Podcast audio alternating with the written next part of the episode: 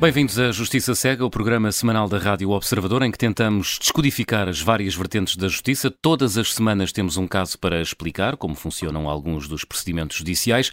Na segunda parte, contamos com a ajuda do advogado Pedro Marinho Falcão para percebermos as dificuldades do julgamento de Duarte Lima no caso do homicídio de Rosalina Ribeiro. E Luís Rosa, hoje vais avaliar Luís Neves, diretor da Polícia Judiciária, e a Procuradora-Geral Lucília Gago.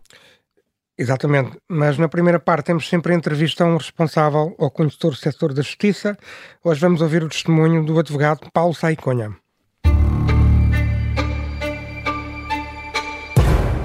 Bem-vindo, Paulo Saicunha, é sócio do escritório Quatro Casas, especializou-se em contencioso penal e das contraordenações, mas também trabalha na área do corporate governance e do compliance e costuma comentar com regularidade nos diferentes canais de informação televisiva os casos de justiça mais mediáticos. Uma vez mais, bem-vindo, Paulo Saicunha.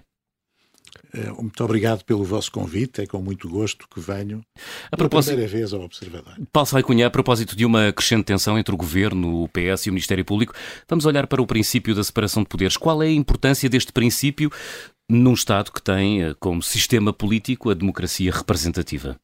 O princípio da separação de poderes pode dizer-se que é um clássico do Estado de Direito Democrático, tal como o conhecemos.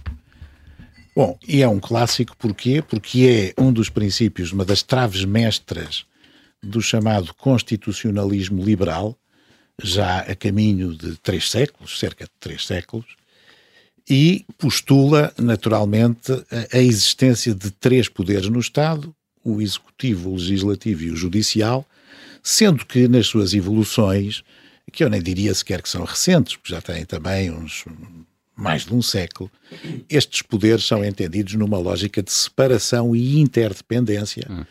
conhecido sistema dos checks and balances da Constituição norte-americana, sendo que em Portugal ele vigora, eh, vigora desde o constitucionalismo praticamente e tem tido uma evolução natural e conciliável com o nosso sistema político, como sabem, é de um presidencialismo mitigado, de um semipresidencialismo, uhum. mas que assenta sobretudo numa Assembleia da República uh, representativa e com funções legislativas e de fiscalização política muito relevantes. E nesse sistema de check and balances, que em português poderia ser traduzido para freis e contra-freis, como é que os diferentes poderes se escrutinam? Uh, como é que o poder político pode escrutinar o Poder Judicial?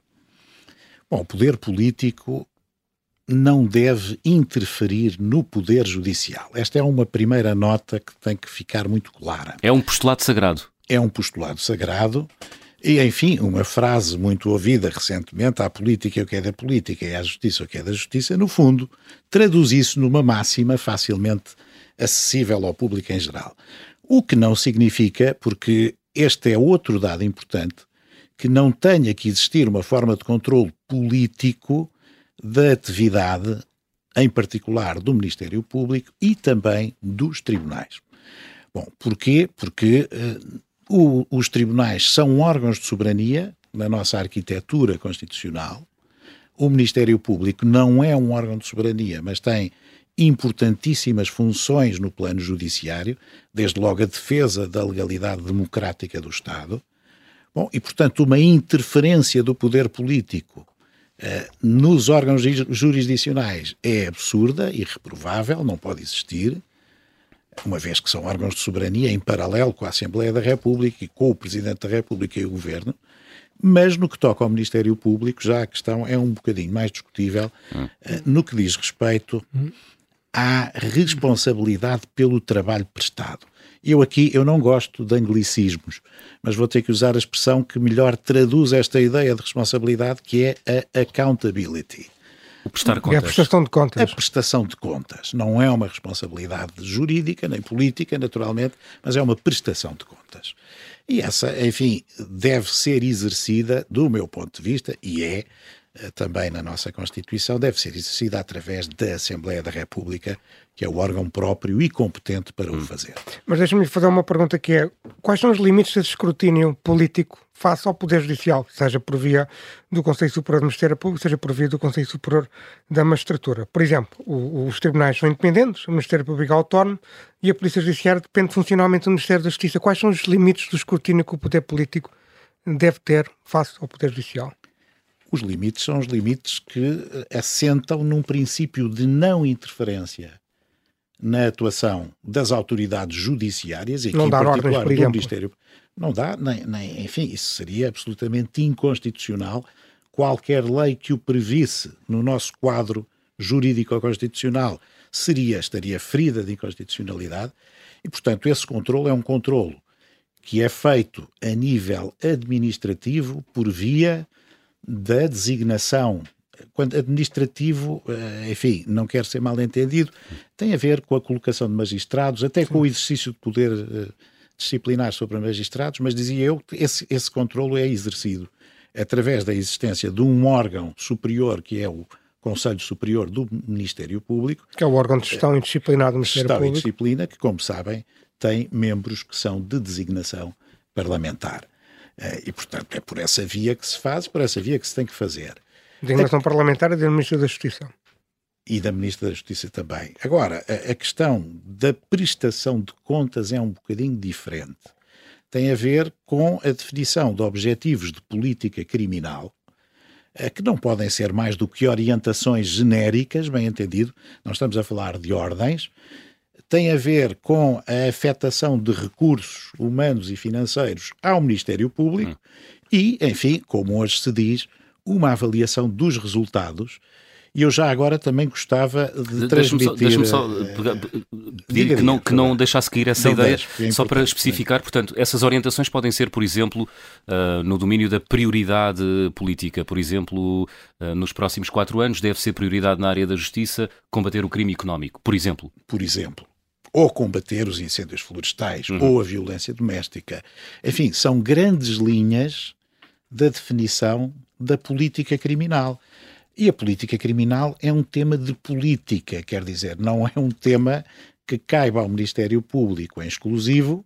O Ministério Público será um executante da política, mas a política criminal deve ser definida, naturalmente, pela Assembleia da República em articulação uhum com o claro. governo que tem que disponibilizar os meios. Eu só, para não me esquecer Diga. do que ia dizer, eh, uma avaliação de resultados não tem nada a ver com o número de condenações transitadas em julgado. Esta é uma ideia que se vê muito difundida na opinião pública uh, e que muitas vezes redunda numa censura que eu acho que é injusta à atuação do Ministério Público. O Ministério Público, no, no quadro do princípio da legalidade e da objetividade a que está sujeito, acusa quando entende que deve acusar. Mas depois os tribunais devem julgar e, em definitivo, hum. quem se pronuncia são os tribunais. E, portanto, nós não podemos fazer uma contabilidade uh, dos êxitos do Ministério Público em razão do número de condenações. Mas sente que há essa tentação de quantificar uh, o trabalho da Justiça há, em detrimento um, da qualidade de, do exercício da mesma? Há um, há um bocadinho, e isso é um mau serviço para a Justiça e para as percepções que a comunidade faz do funcionamento da justiça.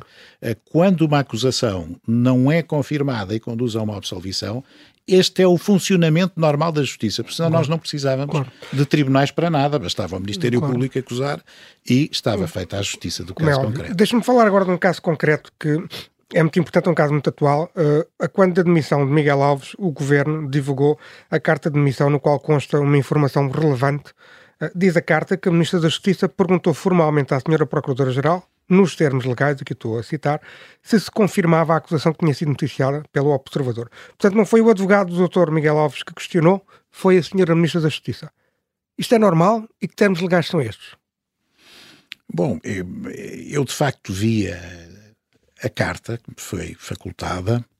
Uh, não há termos legais expressos no sentido de que o membro do governo, ministro da Justiça, pode dirigir perguntas à Procuradoria-Geral da República acerca de investigações em curso. E, portanto, não há uma base legal expressa a esse respeito. A lei não permite que a Ministra da Justiça possa perguntar à Procuradora-Geral o, o que é que está a investigar. O não permite não significa que proíbe. Não significa isso. Uh, aquilo que não pode existir é uma interferência direta nas investigações. Mas ao perguntar não está a interferir? Uh, não, não está a interferir e neste caso concreto, embora eu não goste nunca de me pronunciar sobre casos concretos, tenho que fazer aqui é duas, duas observações. Uh, vamos imaginar que se trata de um inquérito sob segredo de justiça. A Procuradora-Geral da República, mesmo que questionada a informar sobre um inquérito em segredo de justiça, tem o dever de não prestar informações, precisamente porque está vinculada ao segredo de justiça.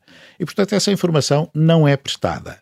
Se o inquérito não está em segredo de justiça, e a regra hoje é de que não, porque a ação penal é pública desde o início, bom, então qualquer interessado pode solicitar informações. Não há nenhuma proibição, pelo contrário, é um princípio, até se quiserem, muito genérico da administração aberta, em que poderá ser dada a resposta. Agora, neste caso, eh, aquilo que o observador noticiou foi precisamente a dedução de uma acusação.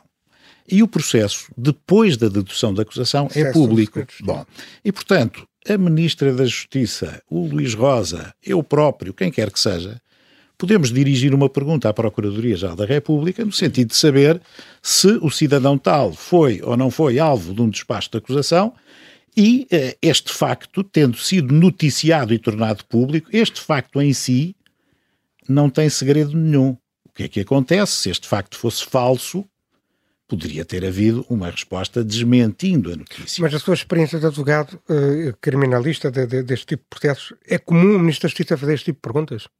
Não, não é comum, até porque eh, não se justificará o interesse do Ministro da Justiça, no quadro do exercício das suas funções de membro do Governo, a fazer perguntas concretas sobre processos concretos à Procuradora ou ao Procurador-Geral da República. Deixe-me ir um bocadinho mais fundo nesta questão. Desde a acusação a Miguel Alves, que temos visto várias manifestações públicas de insatisfação por parte do Governo e do Partido Socialista. Uh, em off the record, o Ministério Público chegou a ser acusado de perseguir o Partido Socialista em várias peças, foram, foram publicadas aqui no Observador e noutros jornais. Há razões fundadas, isto é uma pergunta é abstrata, não é sobre este caso de Miguel Alves. Há razões fundadas para afirmar que o Ministério Público está a agir com fins políticos? Bom, eu, enfim, nunca poderia responder afirmativamente a essa pergunta, a não ser que tivesse provas absolutamente incontestáveis de que é assim. Uh, há, por vezes, coincidências objetivas entre aquilo que é a agenda política e os casos políticos e atuações visíveis do Ministério Público. Estou a falar, por exemplo, de buscas. Isso é frequente, tem acontecido. Uh, o que me parece é que uh, não se pode ver um padrão uh, conclusivo relativamente ao PS ou ao PSD, porque ambos os partidos e dirigentes de ambos os partidos e autarcas de ambos os partidos têm vindo a ser brindados com atuações do Ministério Público.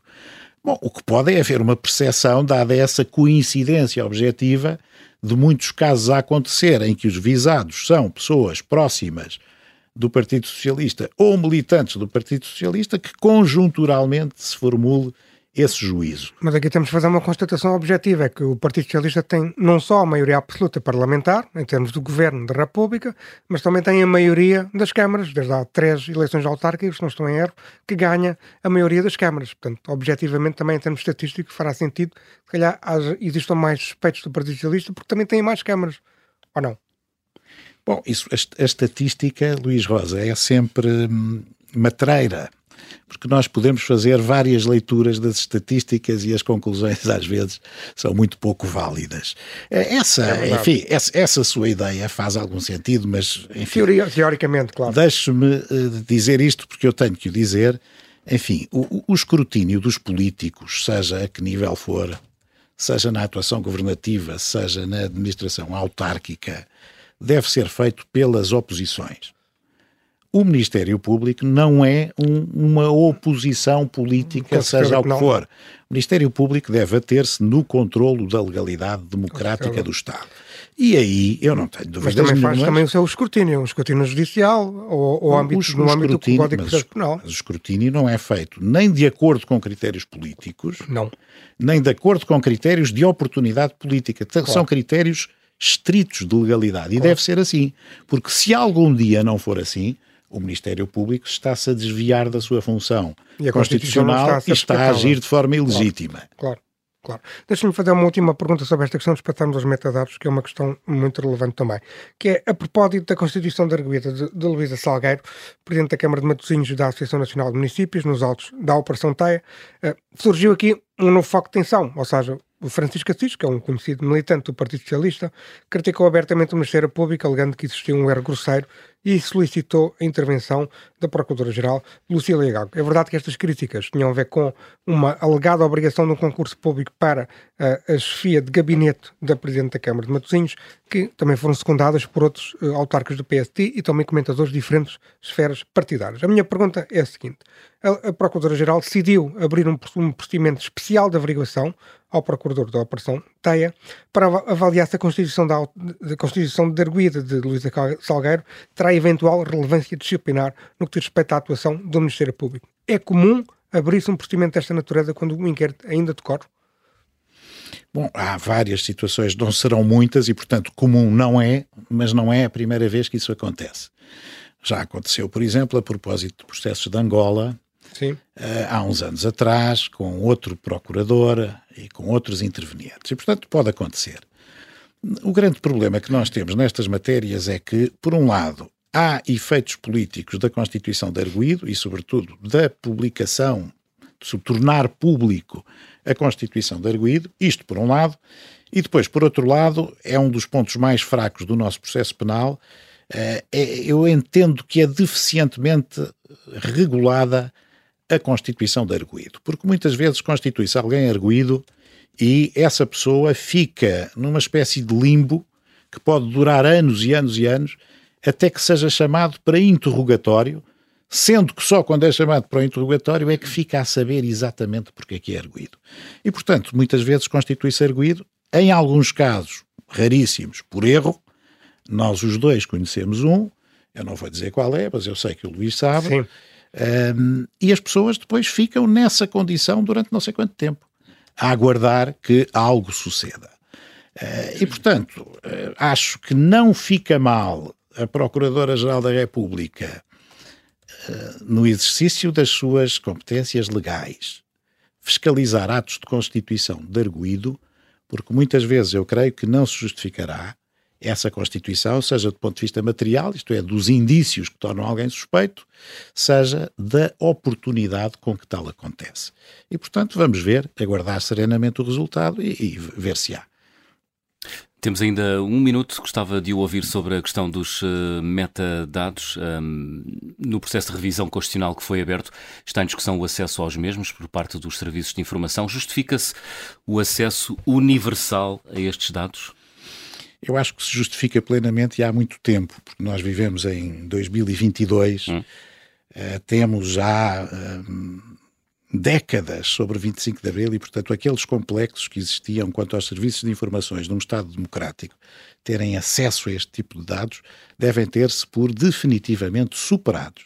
Nós estamos a falar de polícias políticas, estamos a falar de serviços de informação que são escrutinados e que têm uma função relevantíssima que sem esse recurso dificilmente se exerce.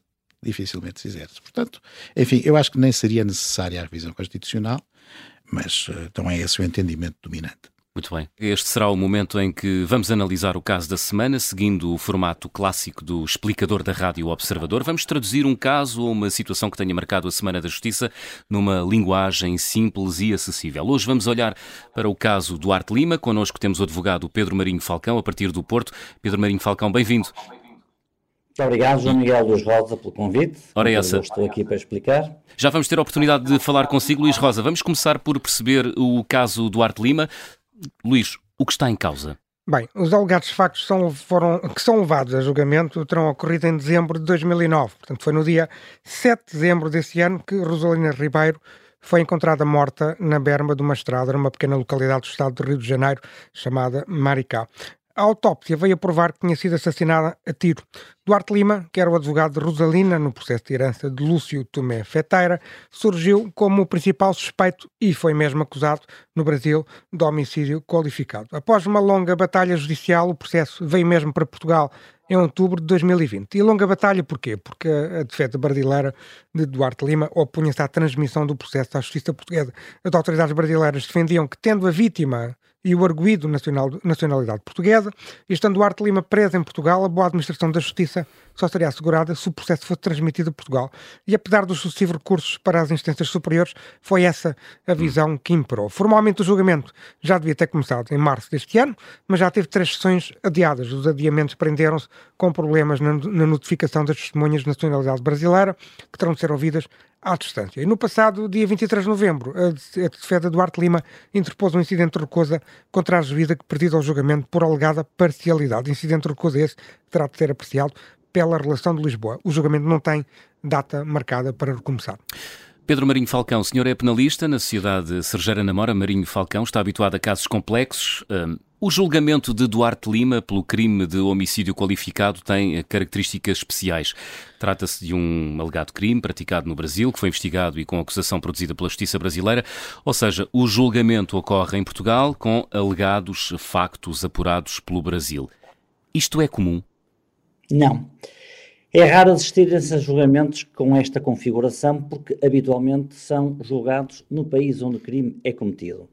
E eu diria que não tenho no meu registro de memória um julgamento que tenha esta configuração e vai ser, de facto, uma experiência para a justiça portuguesa e para todos aqueles que assistem a este tipo de fenómenos de justiça, que são, no caso concreto, atípicos. Que desafios é que pode criar a justiça portuguesa um caso como este? Basicamente dois. O primeiro grande desafio é vencer o prazo que é necessário cumprir para que este processo não venha a prescrever. E nessa medida, a produção de prova tem que ser célere. Qual é a dificuldade que este processo enfrenta? O crime ou o alegado crime terá sido cometido no Brasil, a prova resulta de uma perícia e de testemunhos de pessoas que residem no Brasil. Hum serão ouvidas à distância e a grande dificuldade que o processo enfrenta é concretizar e conseguir que essas testemunhas de facto sejam notificadas para virem prestar o seu depoimento em tribunal português a partir de origem no Brasil. É a grande dificuldade que o processo tem. Porquê? Porque em Portugal, quando uma testemunha falta, o juiz pode ordenar a emissão de mandados e os órgãos de polícia criminal, a GNR ou o PSP, vai à casa das testemunhas uhum. no dia anterior, mantém-nas sob guarda em determinada esquadra para que no dia do julgamento essas testemunhas que andam a fugir à justiça sejam ouvidas perante o juiz. Ora, em Portugal, os órgãos de polícia, a PSP ou a GNR, não têm a competência para ir ao Brasil e trazerem as testemunhas para serem ouvidas e, portanto, a justiça portuguesa vai estar dependente hum. da eficácia da justiça brasileira na notificação das testemunhas e na concretização da presença dessas testemunhas para prestarem o seu depoimento. Está, digamos Esta assim, é, refém, mim, refém da, da, da, da, da qualidade policial brasileira, digamos assim. Claramente hum. refém, refém e claramente, tem que dizer João Miguel, dependente, dependente Lembrando, da eficácia da justiça brasileira. Lembrando que este julgamento já foi adiado três vezes, precisamente devido a problemas com a notificação de testemunhas. Uh, Pedro Marinho Falcão, é suposto que o procurador que vai defender a tese da acusação tenha entrado em contacto com os seus colegas brasileiros? É, é suposto, é saudável e é normal, porque há uma lógica de cooperação judiciária entre Portugal e Brasil e, portanto, tendo sido a investigação realizada a partir do Brasil, é natural que o procurador em Portugal tenha contactos com o seu representante no Brasil. Até lhe diria mais, não sei se aconteceu ou não, mas não me admiraria que o procurador português se deslocasse ao Brasil até para ter a noção das circunstâncias factuais em que o homicídio ocorreu, ter a noção do espaço em que o homicídio ocorreu, perceber as condições físicas em que Rosalina terá sido encontrada e obter informações adicionais junto de quem desenvolveu a investigação no Brasil. É normal, é saudável, porque o que interessa é a realização da justiça e não a mera realização do julgamento. O crime de homicídio qualificado tem uma diferente qualificação e uma diferente pena nos dois países. O julgamento ocorre de acordo com as regras do processo penal português, certo? De acordo com as regras do Código de Processo Penal português e, bem assim, de, de acordo com as regras do Código Penal português. Em Portugal, sendo realizado o julgamento, aplicam-se as normas nacionais e não as normas brasileiras, porque isso podia ser até impeditivo da boa realização da justiça. Em relação às testemunhas, as testemunhas brasileiras são ouvidas em registro de memória futura, tudo para que não seja necessário ouvir de novo em fase de recurso, por exemplo. Bom, eh, não é propriamente para registro de memória futura. O depoimento das testemunhas é um depoimento gravado. E sendo um depoimento gravado, fica perfeitamente registado e, por isso, se houver recurso para a relação, os juízes da relação têm o depoimento das testemunhas gravado e, portanto, se quiserem revisitar a decisão para analisar-se do ponto de vista factual essa decisão é uma decisão conforme à lei, podem sempre ouvir o depoimento das testemunhas, que apesar de ser à distância, é produzido por meios telemáticos e gravados no sistema Sítios, que é o sistema que acompanha a realização do julgamento em Portugal. Por isso, o depoimento das testemunhas é um depoimento gravado. Gostava só de detalhar aqui uma questão que me parece importante. Se as testemunhas não forem ouvidas, o que é que acontece ao julgamento? É um problema complexo.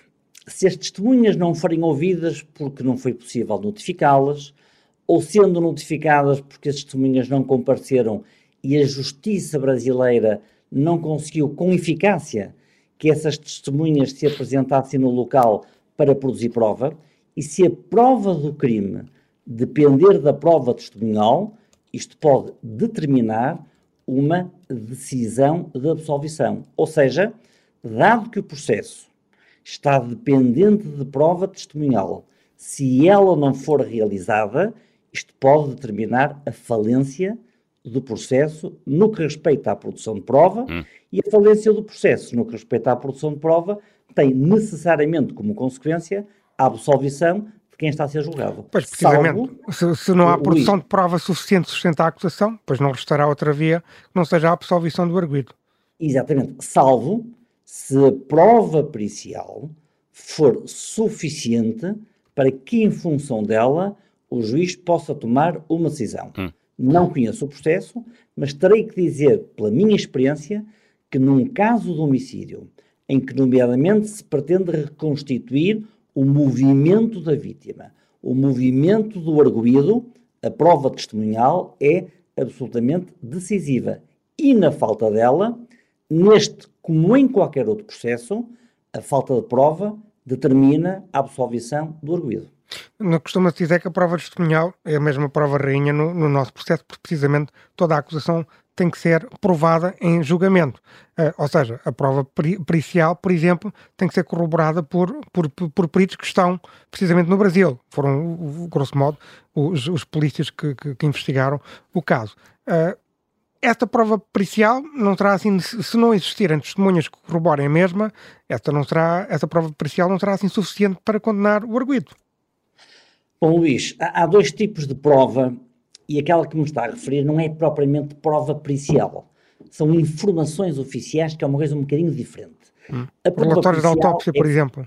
Exatamente. Essa é uma prova pericial porque é feita por peritos técnicos qualificados. E dizem, por exemplo, que a bala entrou em determinado local, que ela foi assassinada com uma arma do calibre X, isso é uma prova pericial e essa prova pericial não carece da audição dos respectivos peritos, salvo se o Ministério Público ou o arguído requererem que os peritos estejam presentes na audiência hum. para prestarem esclarecimentos adicionais. Mas, em paralelo com isto que ele chama, e bem, prova pericial, existe uma outra realidade processual chamada informações oficiais, que são as informações de quem fez a investigação e que foram lavradas, como aqui em Portugal acontece, para um relatório final que faz a síntese dos elementos que foram recolhidos durante a investigação. Ora, esse relatório não é um relatório pericial, é um relatório elaborado pelos técnicos que fazem a investigação, que no fundo uh, elencam numa narrativa quais foram os factos apurados e são exatamente esses os factos que têm que ser apurados em julgamento e têm que ser dados como provados em função da prova testemunhal. Porque não basta que se diga, por exemplo, que a polícia local tenha apurado determinada realidade, se depois essa realidade não foi transposta para uma acusação que venha a ser dada comprovada. E daí a necessidade de ouvir testemunhas. Sem elas, o que consta das informações do órgão de investigação não tem valor jurídico absolutamente nenhum. Pedro Marinho Falcão, a defesa de Duarte Lima no Brasil eh, sempre se opôs ao envio dos autos para Portugal, argumentando que na justiça brasileira o arguído teria mais garantias de defesa devido ao facto de poder ser julgado por um tribunal de júri, enquanto que em Portugal eh, Duarte Lima será julgado por um eh, coletivo de juízes. Faz sentido esta argumentação? Não faz por duas razões. Em primeiro lugar, porque também em Portugal é possível a constituição do tribunal de júri. Segundo lugar, porque nós não podemos afirmar que um tribunal de júri dá mais garantias que um coletivo de juízes eh, magistrados profissionais. Hum. E, portanto, afirmar-se que determinado arguído tem mais ou menos garantias em função da tipologia do tribunal é uma falsa questão. O que importa é que o tribunal, seja de júri, seja um coletivo de juízes, ofereça as garantias de imparcialidade e que não se deixe influenciar pela mediatização de um processo que de facto tem um impacto muito relevante na nossa justiça, não só pelo tipo de crime em causa, como também pela própria qualidade do arguído, hum. que sabemos normalmente tem uh, a atenção da comunicação social. Na última sessão, a defesa apresentou um incidente de recusa da juíza quando iria ser ouvida a primeira testemunha e após a relação de Lisboa já ter decidido um conflito de competências e ter ordenado que a juíza Catarina Pires deveria ser a juíza presidente um, do coletivo de juízes. Este é um exemplo de uma manobra dilatória, Pedro Marinho Bom, Falcão. Uh, Deixe-me dizer, João Miguel, que uma questão é a questão do conflito de competências. Outra coisa é a competência específica daquela juiz face a um incidente que foi suscitado para a afastar do processo. O primeiro não decidiu o segundo. Uhum. E, portanto, afirmar-se sem mais que este segundo incidente que agora foi suscitado é uma manobra puramente ilatória, eu diria que é precipitado. Só Mas tem a ver precisamente quando a primeira testemunha ser ouvida, tem mais a ver com isso também. Porque é esse Tem a ver com o momento, momento, em que é apresentado o incidente. É, é, esse o momento em que a questão deve ser suscitada e, portanto, hum. o, advogado entendeu que naquele momento a juiz não teria em condições para ser a juiz titular do processo e levantou o, incidente, o, o, o incidente da escusa, o incidente da recusa. Agora, uh, se esse incidente é uma, uma manobra dilatória, tenho que dizer, só depois de conhecer os fundamentos é que nós podemos tomar uma decisão ou formar uma convicção sobre a natureza do incidente que foi suscitado, porque a simples apresentação de um incidente do qual pode resultar o afastamento da juíza não tem em si mesmo, em termos abstratos, um intuito dilatório. E deixe-me dizer-lhe também que Compreendo. O, o, o exercício do direito de defesa nunca pode ser visto como uma manobra dilatória, claro. a não ser que estes incidentes se repitam e sejam recorrentes, poderão ter essa configuração. Estamos a falar do primeiro incidente, que pode ter razões sérias, só lendo e conhecendo os fundamentos é que podemos formar essa convicção. Compreendo, doutor. Temos, estamos mesmo já a terminar. Deixa-me só lhe fazer uma última pergunta, que é precisamente para eh, terminarmos, voltando ao início que o doutor, na sua primeira resposta, referiu logo, logo esta questão. Os factos, na respeito a 2009, o julgamento tem sido sucessivamente adiado. Quando se colocará um problema de prescrição? Ao fim de 15 anos. 15 anos a contar do ano de 2009, que é a data da prática do alegado crime. 15 anos depois, o processo prescreve então, 2024? a chamada prescrição absoluta. 2024? Sim, 9, 15 2009, anos, 15, 15 anos, certo? 2024. Então, 2009? Certo? 15 anos para a frente, prescreve em 2024. 2024. Não há, não há interrupções do prazo de prescrição nem nada, nem nada disso? No prazo de prescrição absoluta, não. E, portanto, o prazo corre seguidamente. Ok, muito bem. Pedro Marinho Falcão, agradeço-lhe ter estado no Justiça Cega desta semana. Obrigado. Obrigado. Deus, boa tarde.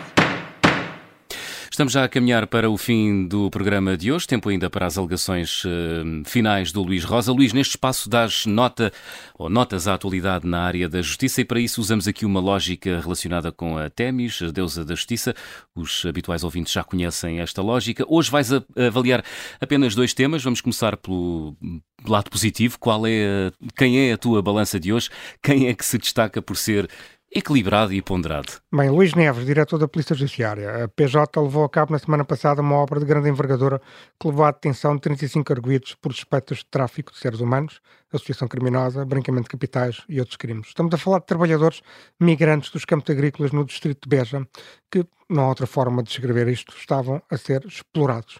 Estamos a falar de trabalhadores que recebiam salários miseráveis ou que nem recebiam um salário todo, viviam em condições eh, degradantes, 10 ou 20 pessoas a partilhar o mesmo espaço e a mesma casa de banho, por exemplo. Enfim, condições que não respeitam nem o primado dos direitos humanos, nem as leis laborais portuguesas. É uma atuação que eu acho que é exemplar da Polícia Judiciária, que juntamente com o Departamento Central de Investigação e Ação Penal e o Tribunal Central de Investigação Criminal merece ser elogiada porque permitiu derrubar esta associação criminosa. Esperemos que estes campos de exploração terminem e os seus trabalhadores migrantes estejam efetivamente respeitados de acordo com a lei portuguesa. Luís, quem é que merece uma crítica mais negativa? Ou seja, a quem é que atribuis a espada de hoje? A Procuradora-Geral da República, Lucília Gago. Uh, por um assunto já abordamos na, na, na, entrevista desta semana, pelo procedimento especial de averiguação contra o Procurador Nuno Serradora, que é o titular da investigação da Operação Taia, uh, e este, este procedimento especial de averiguação uh, verificou-se apenas pela constituição de arguida de Luísa Salgueiro.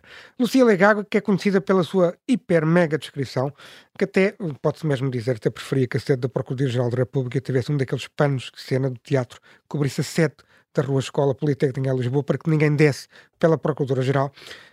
Lucília Gago fez tudo errado neste caso. Primeiro, passa a percepção de que está a seguir, que está a atuar a reboque do importante militante do Partido Socialista chamado Francisco Assis. Assis diz, sem conhecer os factos todos, que a Constituição da Arguida de Luísa Salgueiro é um erro grosseiro por o Ministério Público exigir a realização de um concurso público para o cargo de chefe de gabinete. E Lucília Gago foi simplesmente atrás. Eh, depois do observador uh, ter noticiado que a própria Procuradora-Geral foi informada de todos os contornos da Constituição da Arguida de Luísa Salgueiro, ou seja, que existe a montante uma suspeita de troca de favores, uh, pode-se mesmo dizer que a Procuradora-Geral ignorou esses indícios e anunciou a abertura de um procedimento especial de obrigação que poderá ter consequências disciplinares. Finalmente, em terceiro lugar, a Procuradora-Geral abriu tal procedimento a um procurador que ainda está a investigar o caso, quando a Constituição de Arguido pode ter sido indicada pelos tribunais superiores. Este, é preciso dizer para concluir, é o primeiro exemplo de uma tentativa de condicionamento da investigação criminal. Eu, desde que Lucília Legaco tomou posse, uh, sempre afirmei que a nuvem que existia por cima da cabeça do Legaco, pela forma como, como Joana Marques Vidal foi substituída, ou seja, a tentativa de controle político da investigação criminal, que esta tentativa não, nunca existiu e nunca existiu até agora, nunca se tinha concretizado até agora. A Operação Teia envolve vários dirigentes importantes do Partido Socialista, o próprio Primeiro-Ministro é referenciado indiretamente nas escutas telefónicas do caso e a forma como o Partido Socialista tem pressionado o Ministério Público desde que Miguel Alves foi acusado demonstra que esta pressão começa a surtir efeitos. Estaremos atentos a este e outros casos, e outros casos para continuar a escrutinar a ação do Ministério Público e, em particular, do Procurador-Geral de Gago. A lei tem de ser igual para todos e os titulares das investigações têm de agir com autonomia e independência. E sempre em respeito pela lei, obviamente. Com as alegações finais do Luís Rosa, terminamos o Justiça Cega na Rádio Observador. Até para a semana. Até para a semana.